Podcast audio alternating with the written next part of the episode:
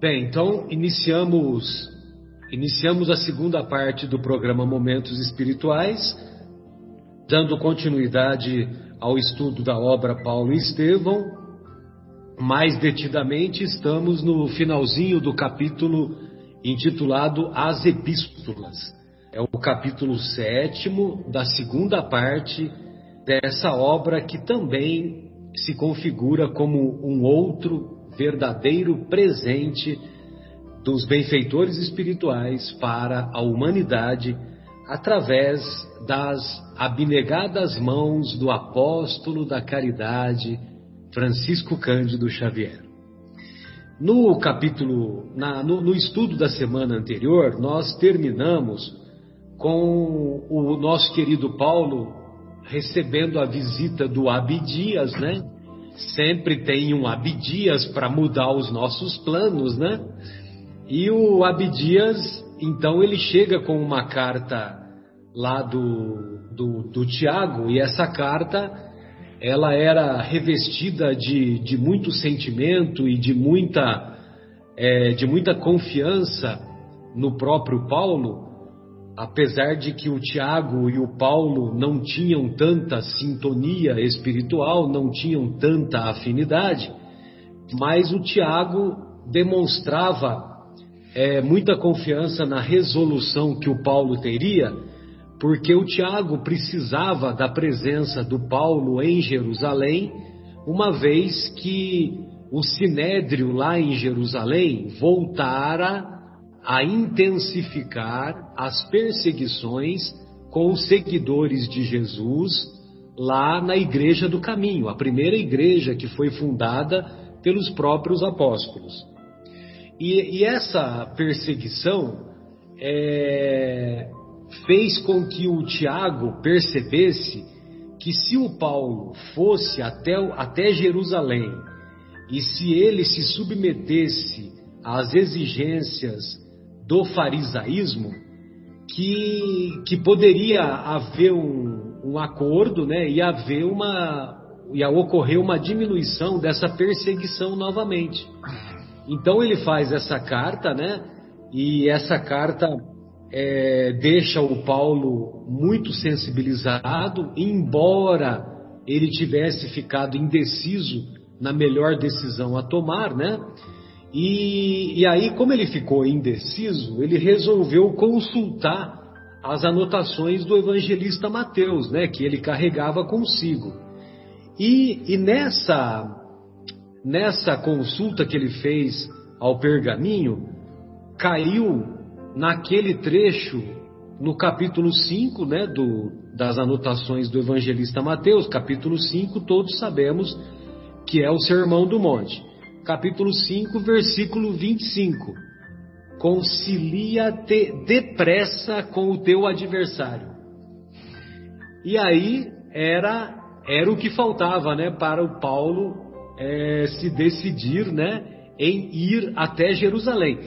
Des, a decisão de ir até Jerusalém já estava tomada. O Paulo ele iria até Jerusalém porque ele se comprometera lá no início da da terceira viagem, ele, ele se comprometera a levar o produto do, do, do dinheiro que foi arrecadado para auxiliar, para auxiliar lá com a, com a própria manutenção da Igreja do Caminho, para que a Igreja do Caminho ficasse mais independente dos, dos judeus que frequentavam o Sinédrio e que ajudavam materialmente a, a, própria Igreja do Caminho. Muito bem. Então ele já, ele já tinha essa intenção mesmo de ir para Jerusalém. Mas quando ele recebeu essa carta e vindo vindo de uma pessoa que ele não tinha tanta afinidade, então ele resolveu é, consultar o Evangelho e aí ele ficou mais fortalecido na decisão. Muito bem.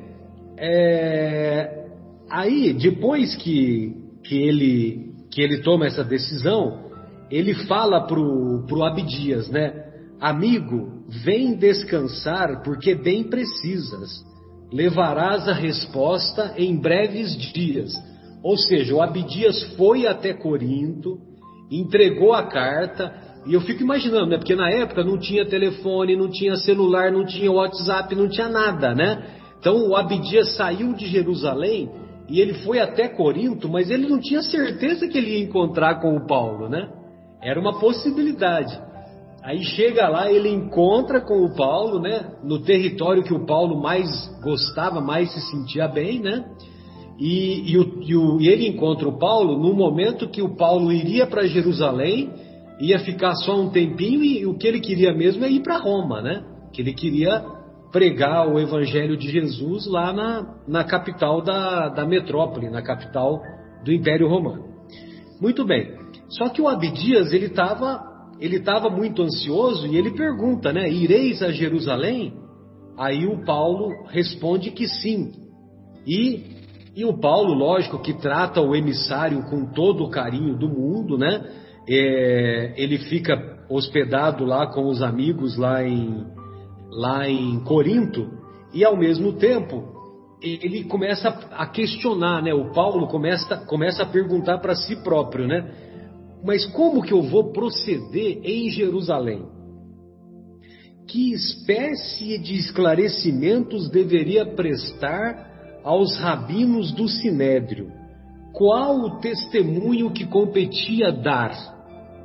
Então, ele ficou muito apreensivo e ele adormeceu e após adormecer ele sonhou. E todos sabemos, né? Inclusive tem um capítulo lá no livro dos Espíritos, né? O capítulo cujo título é O Sono e os Sonhos. E quando nós dormimos, o nosso espírito se desprende do corpo e ele, após esse desprendimento, o espírito de cada um de nós vai em companhia da, daquilo ou daqueles que ele tem afinidade. Só que o Paulo, como era já um, um, uma alma já espiritualizada, uma alma evangelizada, lógico que ele entrava em afinidade com os benfeitores espirituais. E ele entrou é, no sonho, ele entrou em, em contato com as duas entidades espirituais amigas, né? Amigas dele. Gesiel e Abigail. Aí, a Abigail já vai falando para o Paulo, né, para diminuir a ansiedade dele. Então ela vai falando: Não te inquietes, Paulo. É preciso ir a Jerusalém para o testemunho imprescindível, para o testemunho que se faz indispensável. O apóstolo no íntimo, reconsiderava o plano de excursão a Roma, no seu nobre intuito de ensinar as verdades cristãs lá na sede do império. Bastou ele, ele executar esse pensamento e novamente a, aquela mesma voz querida, né, a Abigail, diz para ele: tranquiliza-te, porque porque irás a Roma cumprir um sublime dever, não, porém, como queres, mas irás a Roma de acordo com os desígnios do Altíssimo, de acordo com os planos de Deus. E aí, logo em seguida, ele esboçou um, um angelical sorriso é, quer dizer, ele não, ela, né? A Abigail. Então a Abigail faz uma, uma revelação para ele. Depois disso, depois da sua estadia em Roma, então será a nossa união eternal em Jesus Cristo para a divina tarefa do amor e da verdade à luz do Evangelho. Olha só, a tarefa do amor e da verdade, a tarefa da prática do amor e da prática da verdade, só que com a luz do Evangelho. Bom, aquelas palavras caíram-lhe na alma com a força de uma profunda revelação. Ao mesmo tempo, ele sentia dor e prazer, preocupação e esperança. Olha que interessante, né? Então, como houve uma revelação de pessoas de espíritos muito gratos ao seu coração, então é, essa, revela, essa revelação vai nele provocar dor e prazer, preocupação e esperança. Então são sentimentos antagônicos, mas ao mesmo tempo ele reconhecia próximo do cumprimento da sua missão. Bem, aí depois desse encontro, depois desse sonho, então aí eu vou, eu vou passar para o nosso querido Marcos os, os acontecimentos que se seguem, né, Marcos? Isso mesmo, Marcelo. Obrigado. Vamos dar sequência aqui ao, ao livro Paulo Estevão. Então, assim, após esse, este, este episódio, esse sonho, né? É, essas palavras, como diz aqui o Emmanuel, né? Caíram na alma dele com uma força de uma profunda revelação. Né? E, e, e a Gesiel e a irmã é, foram, com gestos amorosos, foram desaparecendo como se em névoas. Foi é, é, indo, né? Voltando ao, ao mundo, enfim, se desconectando dele naquele momento do sonho, né? É, aí Paulo acordou, né? É, deste sonho é, e concluiu que devia então preparar-se para, como nós havíamos comentado até no intervalo, para os derradeiros testemunhos, tanto em Jerusalém quanto aqui Abigail havia falado para ele que ele iria para Roma, realmente ele iria para Roma, né, é, de acordo com os desígnios do Altíssimo, né, ele iria para Roma cumprir o sublime dever. Então ele já imaginava que ele tinha então que se preparar para esses derradeiros testemunhos. No dia seguinte, né, convocou uma reunião dos amigos né, e os colaboradores é, de Corinto e solicitou que Abdias então explicasse para todos da reunião, para ele, para todos, a, a, exata situação de Jerusalém e expôs para todos é, é, o plano de passar lá, ir para Jerusalém antes de seguir para Roma. Todos então compreenderam aquele gesto, era necessário realmente. E Lucas pergunta para ele, né? Quando? Quando que você pretende partir para Jerusalém? E Paulo, né, falando para Lucas, é, ele disse que em poucos dias.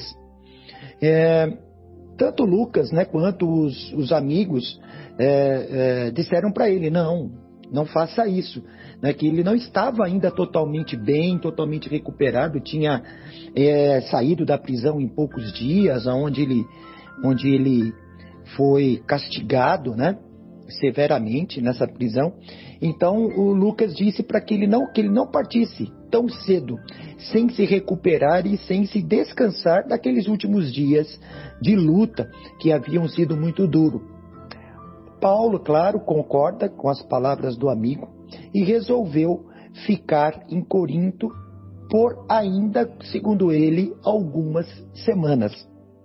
É, é, avisou que faria essa, essa viagem para Jerusalém em etapas, né, passando e visitando aquelas comunidades cristãs que eles fundaram no caminho, né, porque Paulo já pressentia que aquela seria a última vez que ele veria aqueles colaboradores ou estaria naqueles locais, naquela igreja. E ele falava isso com uma certa assim melancolia, com uma certa tristeza, que ele sabia que seria uma despedida final, né, desse desse é, desse desse povo, é, dessas é, localidades, dessas igrejas. Disse também que iria aproveitar a oportunidade dessa viagem para instruir o Apolo sobre os trabalhos, né, é, os trabalhos imprescindíveis do Evangelho na, nas regiões que eles passaram, a Caia, né? É, mas também nessa reunião, na sequência é, disso que ele falou sobre Apolo, ele mudou um pouco o discurso dele de melancolia para um discurso de esperança, onde ele trouxe essa reunião um novo alento, um otimismo. Né? É, e depois, nessa própria reunião, traçou vários programas ou várias orientações para aqueles discípulos, várias recomendações né, para os discípulos ali de Corinto. Né? É, e, ah, bom, aí ele fica em Corinto, né, ele fala que ficaria mais algumas semanas, ele na verdade ficou realmente 12 semanas ou quase, três meses ainda em Corinto, antes de partir para Jerusalém. E nesses três meses também foram duros, porque teve perseguições aí dos judeus.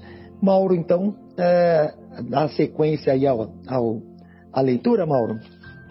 Vamos aí, Mauro, como, é que se, como que se seguem os acontecimentos, Mauro?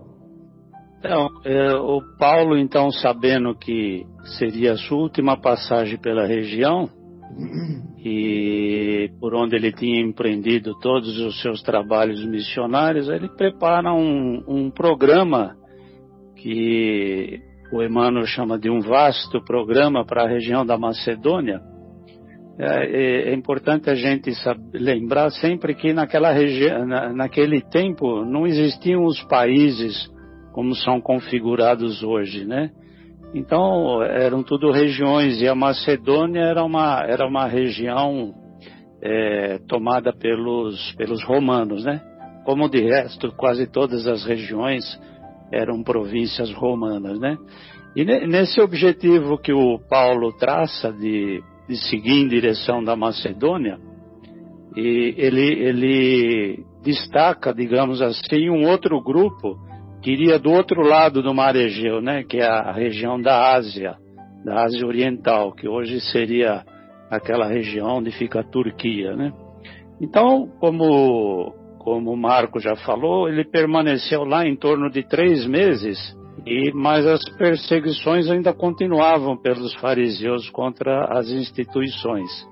Nesse interim, ele, ele recebe uma notificação, uma notificação secreta de Jerusalém, dizendo que estava sendo tramada a sua execução os fariseus queriam a todo custo a cabeça de Paulo. Então ele discretamente, junto com Silas e Lucas, eles partem, Silas e Lucas, eles partem em direção do Evangelho, passando por várias regiões, continuando sempre pregando o seu Evangelho.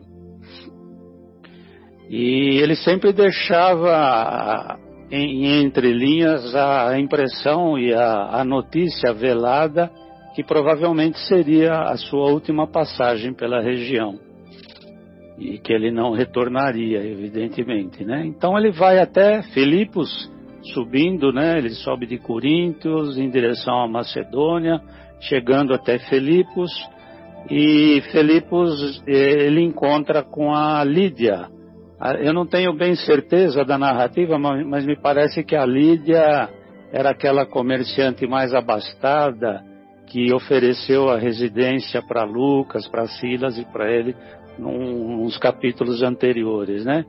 E ela era, e ela passa então a cuidar dos serviços eh, evangélicos na, na cidade de Filipos. E Lídia, sabendo da perseguição que Paulo vinha, empre... vinha sendo é, empreendida. Avó do Timóteo. Avó do Timóteo. É, é isso mesmo. Eu tinha esquecido esse detalhe. Então a Lídia, sabendo que ele estava, que sofria, continuava as perseguições, ela tenta segurar Paulo um pouco mais lá na região, em Filipos, né? Mas o Paulo, sempre convicto da, da missão que ele tinha a realizar, das tarefas que ele tinha pela frente, ele diz, é, é, é bonita essa frase, que ele diz mais ou menos o seguinte, que a missão dele não era de esperar flores pelos caminhos, e que na, na existência humana, é, a existência humana é sempre de trabalhos incessantes, e os derradeiros sofrimentos são a coroa do testemunho. É, achei bem bonito isso e bastante profundo e forte essa frase, né? Que na existência humana os derradeiros sofrimentos são, a, são as coroas do testemunho. Então essas foram palavras que serviram de conforto a, aos mais tímidos e para renovar a fé dos, do coração das pessoas mais fracas e mais sofredores. Então ele termina a sua visita e me fugiu o nome agora, Filipos. Ele termina a visita em Filipos e navega até Troade, que é relativamente perto, né? já está quase na curva ali do Mar Egeu, descendo para a Ásia. Em Troade acontece um fato interessante que está relatado no versículo 7 do capítulo 20 do, de Atos dos Apóstolos. E lá fala que ele pregou durante o dia todo, empreendeu à noite até o começo da madrugada, e um dos assistentes que estava lá assistindo a sua pregação tomado pelo cansaço e pelo sono, ele despenca do terceiro andar e cai evidentemente praticamente morto, né? E Paulo, vendo aquilo, corre para socorrê-lo e diz que, em nome de Jesus, a vida lhe seria devolvida. E aí eu, eu peguei também, recorri lá ao Ato dos Apóstolos, que é uma coisa que não cita no, no livro, mas no Ato dos Apóstolos diz assim, no versículo 10 desse mesmo capítulo, Paulo diz para Eutico, que é a pessoa que caiu, né? Qual, Paulo qual diz capítulo, o seguinte, Mauro? Qual capítulo mesmo? No, Desculpa. No capítulo 20, no versículo 10. Então Paulo, quando está socorrendo o rapaz, pega ele nos braços e diz o seguinte: Não vos perturbeis, pois vossa alma ainda está nele, se referindo ao corpo, que a, a alma ainda estava no corpo, então que ele seria salvo. Então está lá no capítulo 20, versículo 10. Então, na sequência disso, Lucas e Silas parte com os demais confrades, logo após esse fato, né? Parte, parte com os seus companheiros para em direção a Assos, eu não sei exatamente a pronúncia, se é Assos ou Assos, que é uma cidade de uma província romana na Ásia, e onde existe, onde existe um porto que dava acesso a toda aquela região. E, e na narrativa do Emmanuel, ele diz que é, Lucas e os seus companheiros, Lucas e Silas particularmente, vão de barco mas que Paulo prefere ir a pé para passar pela região e se despedir dos irmãos e amigos. Mauro, ele estava junto com Silas e Lucas, mas o lugar é a sós. A sós. ele estava junto, então mas é o lugar é a sós. É a sós, não é Assos. Apesar dele estar junto, ele estava em Assos. tá legal. Então, é, eles chegam até essa região do porto, né? Paulo vai a pé. Na narrativa diz que são mais de 20 quilômetros, né? Eu peguei uma outra, uma outra publicação que diz que a, a referência geográfica são 32 quilômetros. Mas, de qualquer forma, 32 quilômetros são mais de 20 quilômetros, né? Então, e, e, a minha narrativa para por aí, é bem curtinha, e aí o, o Egimar continua a historinha. É, e aí, Egimar, é, e a continuação da viagem do é. Paulo aí, como é que é que se dá? Eu é, tá, até fiquei curioso com o Trode, né?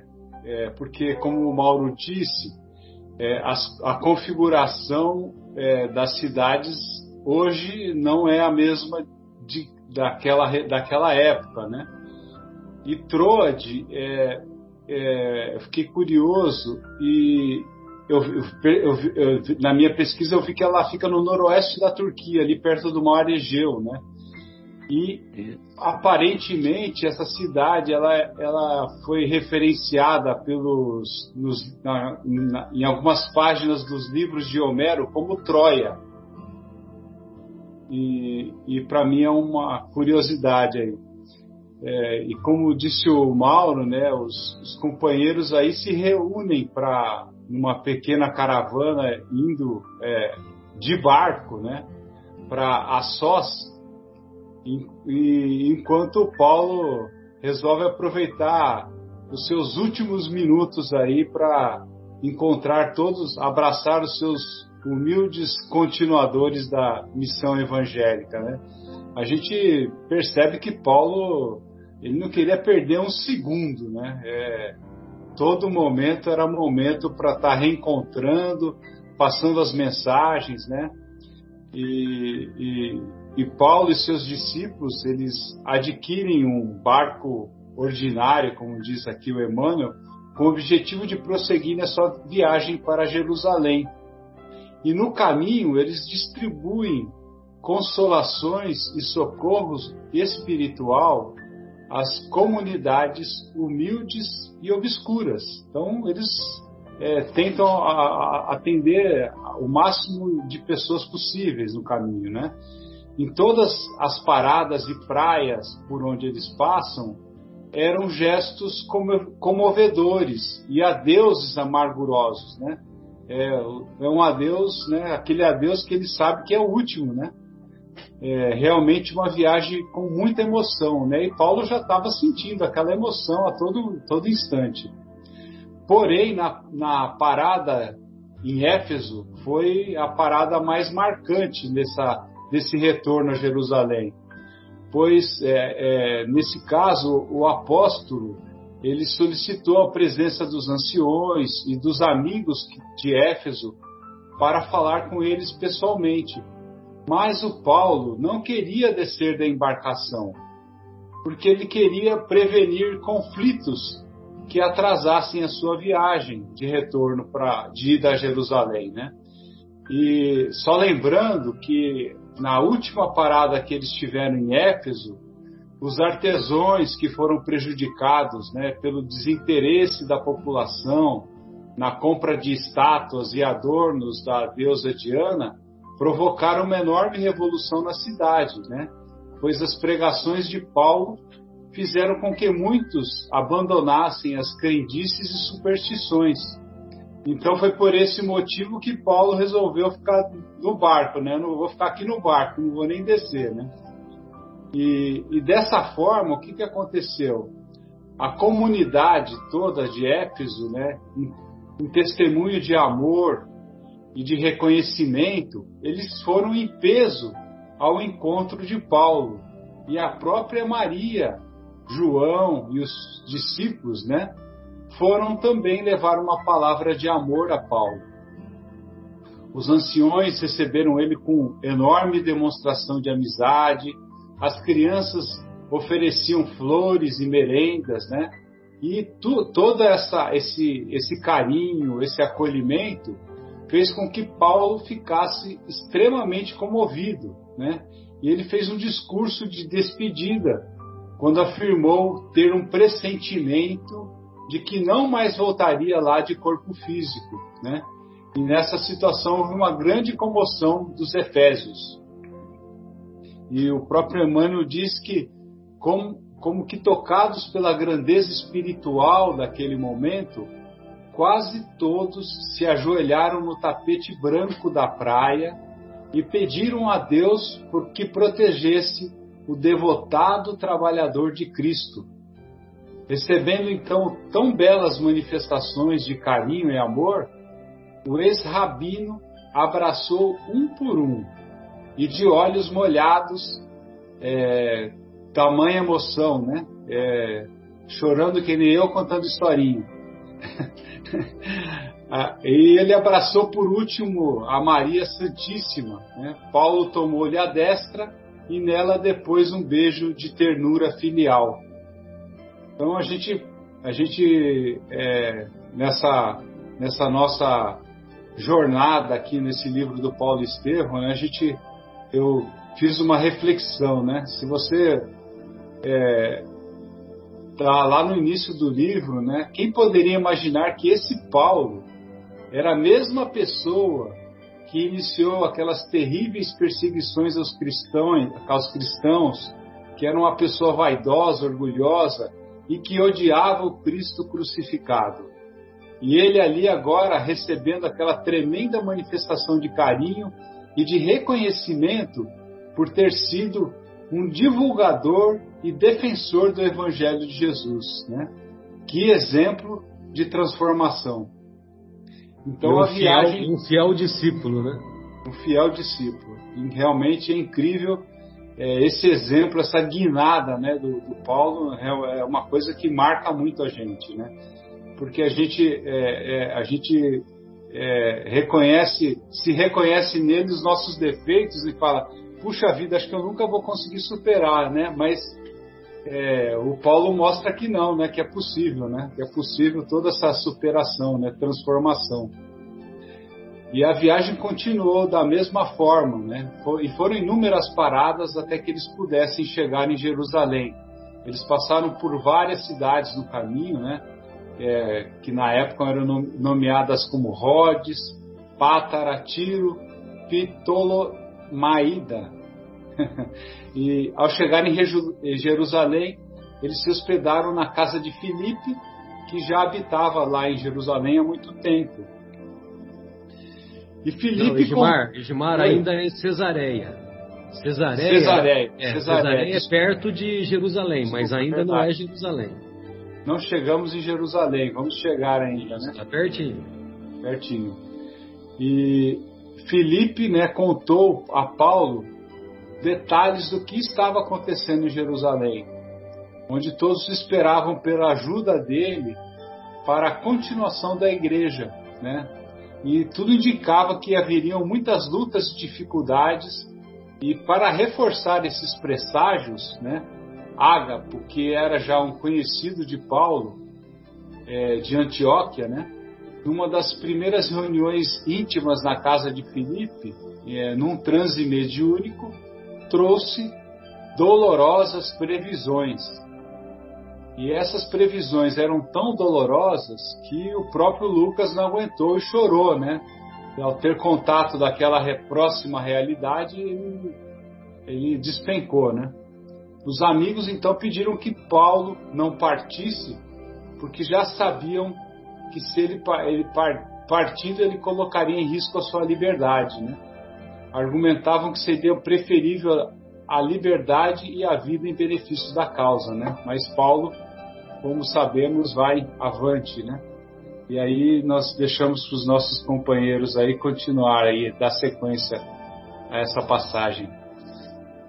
E aí, Fábio, seria na cabeça do Paulo seria preferível mesmo a liberdade e a vida em benefício da causa? Ou ele estaria disposto a mais um testemunho? Sabe que eu fiquei pensando muito nessa parte, né? Fiquei pensando muito realmente. E que Falei nós assim, faríamos, puxa, né? É. O que nós faríamos? Não, é pensar assim, puxa, eu morto, é, né? Não vou continuar propagando. Eu vivo, posso ir até Roma, etc e tal, né? ou preso, sei lá. Então, esse argumento que usaram para ele, né? Falar assim, olha, mas se, se te impedirem de continuar trabalhando, o evangelho para de ser propagado com essa é, com essa intensidade, né, que você faz. E isso não o parou, porque ele falou o seguinte: Olha, o mestre também sabia que uma hora ele ia ser parado, né? E ele até profetizou isso, o momento em que ele ia ser parado. E eu sigo o mestre. Então podem profetizar que o meu momento de separado está chegando, não tem problema. Então ele comentou a passagem em que o mestre profetizava os, mar os martírios que o aguardavam na cruz. E ele usou o mesmo argumento. Falou assim: vai chegar uma hora que né, vão me parar também. E eu vou fazer como mestre. E aí ele pergunta assim: por que chorarmos magoando o coração? Essa, essa frase também me, é, me fez pensar muito. Por que chorarmos magoando o coração? Pensa bem, vamos refletir um pouquinho. É, nós vivemos uma bolha aqui, né, um mundo né, nosso, eu, Marcos, o Gimar, o Mauro, o Marcelo. Nós estamos vivendo o nosso universo aqui agora, né? No nosso programa de rádio. Mas ao mesmo tempo, sábado, essa hora da tarde, tem muita gente vivendo o universo é, das comemorações é, com os amigos, muitas vezes da embriaguez e etc e tal, né? Então nós vivemos o universo que nós somos. Dá para entender essa frase? Nós vivemos o universo que nós somos. Né? Então, nós estamos diante de uma situação aqui, o Paulo falando, né? Imagino. Nós estamos diante de uma situação de grande favorecimento da verdade e do amor. E nós vamos chorar magoando o coração? Deixa isso para quem gosta de viver esse tipo de universo, para quem é desse jeito. Nós não, nós vamos olhar para essa situação, viver essa experiência com outro universo, com outro olhar, com outro viver, com outro sentir, com outro degustar dessa experiência. Né? Então, isso para mim foi uma, uma, lição tão forte para a gente, cada vez que nós olharmos para uma situação e nós estivermos vivendo ou saboreando aquela situação com um sabor amargo, para que nós é, mudemos a chavinha dentro de nós para focarmos no doce daquela experiência, né? No bem que aquela experiência vai trazer para nós. Então achei sensacional essa, essa frase, né? Os seguidores do Cristo devem estar prontos para tudo. Aí eu pensei assim, então eu sou um seguidor do Cristo? Os seguidores do Cristo devem estar prontos para tudo. Então, eu sou um seguidor do Cristo?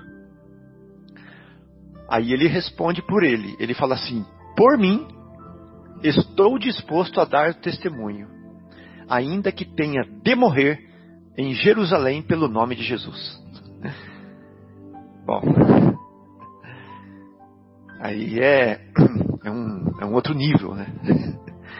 É um nível que nós vamos chegar. O vasto caminho ascensional né, a ladeira acima, onde nós só vamos chegar quando nós vivermos. Ô, Fábio, mas olha, recapitulando com as informações que nós temos, né?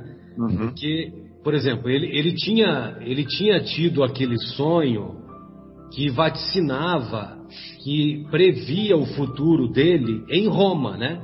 Então, quer dizer, ele tinha uma certa segurança que ele iria para Roma, entendeu? É. Uhum. Lógico que ele é o Paulo, ele tem condições de falar que ele daria o testemunho e que se ele tivesse que morrer em Jerusalém, ele sabia que não ia morrer em Jerusalém, né? Que a Abigail e o Gesiel já tinham falado que ele, que ele iria para Roma. Mas, de posse das revelações desse sonho, ele se sentiu mais fortalecido para poder compreender esse testemunho e, ao mesmo tempo, ele sabia que nada ia acontecer em Jerusalém. Entendeu? Que ele não, não ia morrer, né? Que ele não morreria lá em Jerusalém. Tudo bem, lógico que para nós, nós, nós temos essas informações. Agora, ele, Paulo, tinha tido essa informação. Então, quer dizer, ele ficou mais motivado, mais fortalecido, né? Ele não ficou depressivo, entendeu? Uhum mesmo com a, mesmo com a, com a informação do Ágabo, né, que o Ágabo era um médium e o Ágabo ele, ele é, teve uma manifestação mediúnica que ele é, que, que ele pegou o cinto, pegou o cinto E ele, e ele representou que o Paulo, ele apontou para o Paulo, que o Paulo seria preso, né? Vocês se lembram disso, né? É, ele fez uma representação da, da, da prisão, tortura, uma né? profecia, né? Isso, uma profecia representativa, né? Isso. É, tanto é que né, foi nessa hora que até o Lucas chorou, né? Porque isso. provavelmente foi muito impactante, né? É, e o Paulo falou, já sei, eu vou ser preso em Jerusalém. Né? E eu vou te falar uma coisa, Marcelo, se fosse eu que tivesse ouvido essa mensagem da Abigail, né? A tal profunda revelação, visão inesquecível, quando ela falasse assim para mim, olha, tranquiliza-te, porque irás a Roma cumprir um sublime dever. Exato. O Paulo pensou assim, eu vou mesmo para Roma, né? É. Porque a Abigail tá me falando, mesmo que seja no sonho, então eu vou. Aí ela fala assim, não porém como queres. Aí o Fábio vacilante já ia falar assim, talvez seja em espírito, né? Talvez já não seja em corpo. Exato, exatamente. Porque o Fábio é vacilante. É, mas ele não. Não é só o Fábio vacilante, né? É o, é. Os, a grande maioria da, da, do, da população terrena é vacilante. Exatamente. Mas o Paulo era o Paulo, né? Então tem essa Paulo. diferença, né? É. Mas o Paulo, ele era o Paulo porque ele se tornou Paulo, ele foi entrando em sintonia com os benfeitores espirituais ao longo da trajetória dele, né? Que é a guinada que o Egimar falou, né? É. Então ele fala, né? Por mim estou disposto a dar testemunho, ainda que tenha de morrer em Jerusalém pelo nome do Senhor Jesus. Porque muitos ali, ou seja, todos praticamente tinham medo de que isso acontecesse, de que ele morresse em Jerusalém. Então ele estava justificando para as outras pessoas que mesmo que ele tivesse, ele vai lá e ele vai cumprir e ele vai dar testemunho. Bom, é, a impressão dos vaticínios de Ágabo, ou seja, das previsões dolorosas de Ágabo, ainda não havia desaparecido. E aí veio nova surpresa. Os cristãos de Cesareia levaram à presença do ex-rabino um emissário de Tiago de nome Minasson o apóstolo Galileu soubera, ou seja, o Tiago, né, que ele está falando aqui, soubera da chegada do convertido de Damasco ao porto palestinense e dera-se pressa em comunicar com ele, mediante um portador devotado à causa comum. Então, esse Minasson, ele vai explicar explicar para o Paulo como que ele tem que fazer para que ele já não chegue e seja capturado logo de início. Então, ele está precavendo Paulo como onde se hospedar, como chegar até a casa do caminho, como conversarem, para que ele possa ter a chance de conversar com o Tiago antes dele ir para o Sinédrio. Então é isso que acontece. E o Paulo aceita de bom grado esses conselhos e os cumpre. Bom, então Paulo finalmente é, inicia a, a, a subida né, a Jerusalém e, como sempre, Paulo de Tarso anunciou a boa nova nos burgos mais humildes.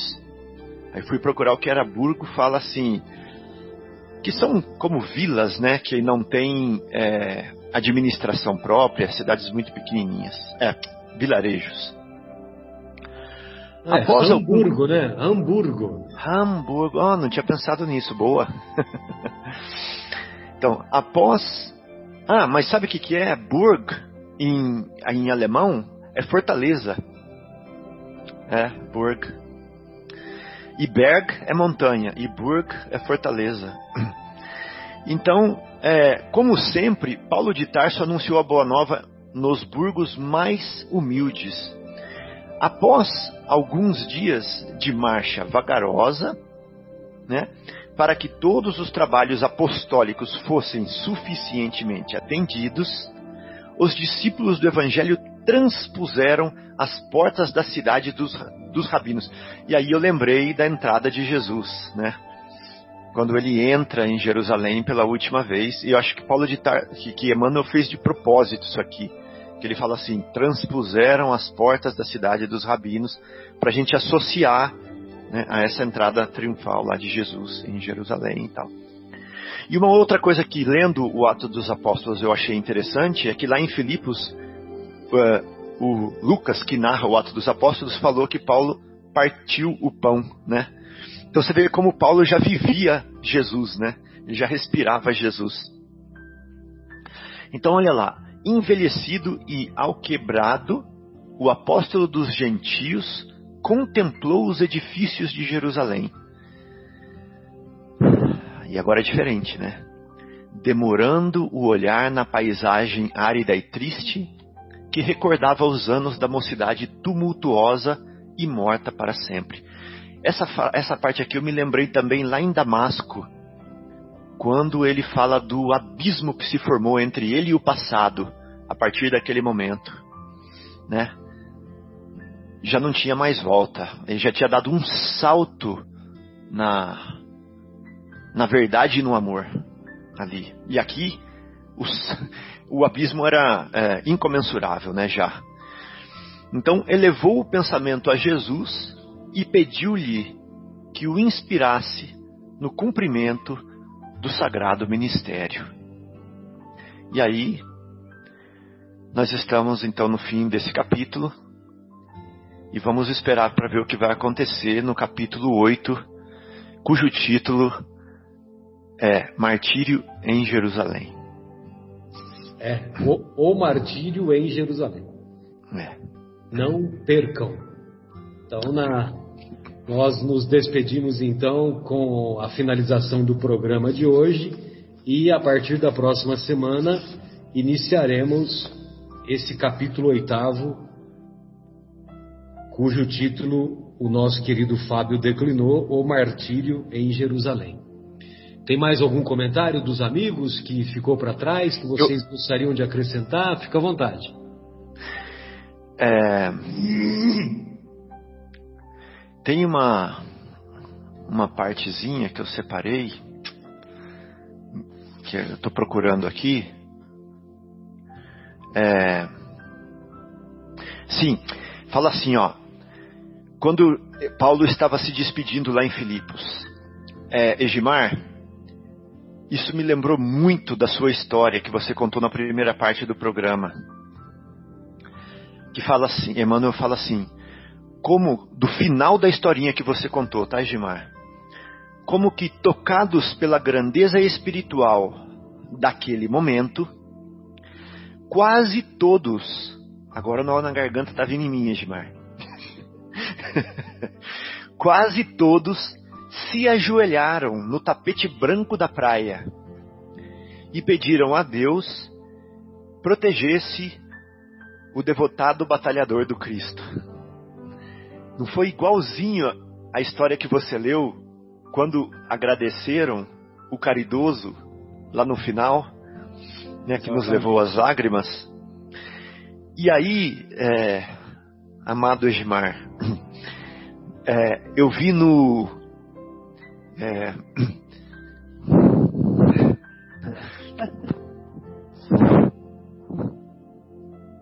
Eu só estou em dúvida se foi em Éfeso ou em Filipo, que todo mundo ficou ajoelhado lá. Foi em Filipo? É, foi em Éfeso. É. Foi em, Éfeso. Ah, talvez seja, tenha sido em Éfeso. É, acho, que foi em Éfeso. Éfeso. É, e aí, é, no Evangelho é, segundo o Espiritismo, o Adolfo, bispo, bispo de Argel, de Argel, ele fala o seguinte: é na caridade que deveis procurar a paz do coração. E muitas pessoas estão procurando a paz do coração nas experiências temporais, entendeu? Nas coisas. E nós mesmos, muitas vezes, nos vemos é, procurando a paz do coração nas coisas que passam. É na caridade que deveis procurar a paz do coração. E é lá que devemos procurar o contentamento da alma, não tem outra fonte. O remédio para as aflições da vida. É. Por isso e, que é a salvação, né? Exatamente. E aí, o São Vicente de Paulo fala assim: não há alegria espiritual que a caridade não proporcione já, agora, nesta na vida, vida. presente. Já na nesta vida presente. Exatamente. Entendeu? Então a gente tem procurado a felicidade, a gente tem procurado a paz, a gente tem procurado a salvação nas coisas erradas. Entendeu? E aí, né, a historinha do Egimar, essa passagenzinha dele nas areias lá de Éfeso, né? Mostrando esse coroamento e essa paz e essa salvação e essa felicidade. Então, não podia deixar de fazer esse comentáriozinho, já que você abriu é, a chance aí, Marcelo. É, ele, ele fugiu do abismo, né? Sim. Ele se afastou do Fugiu abismo. do abismo. Exatamente, se afastou. Que você falou no começo, né? Do estudo. Beleza.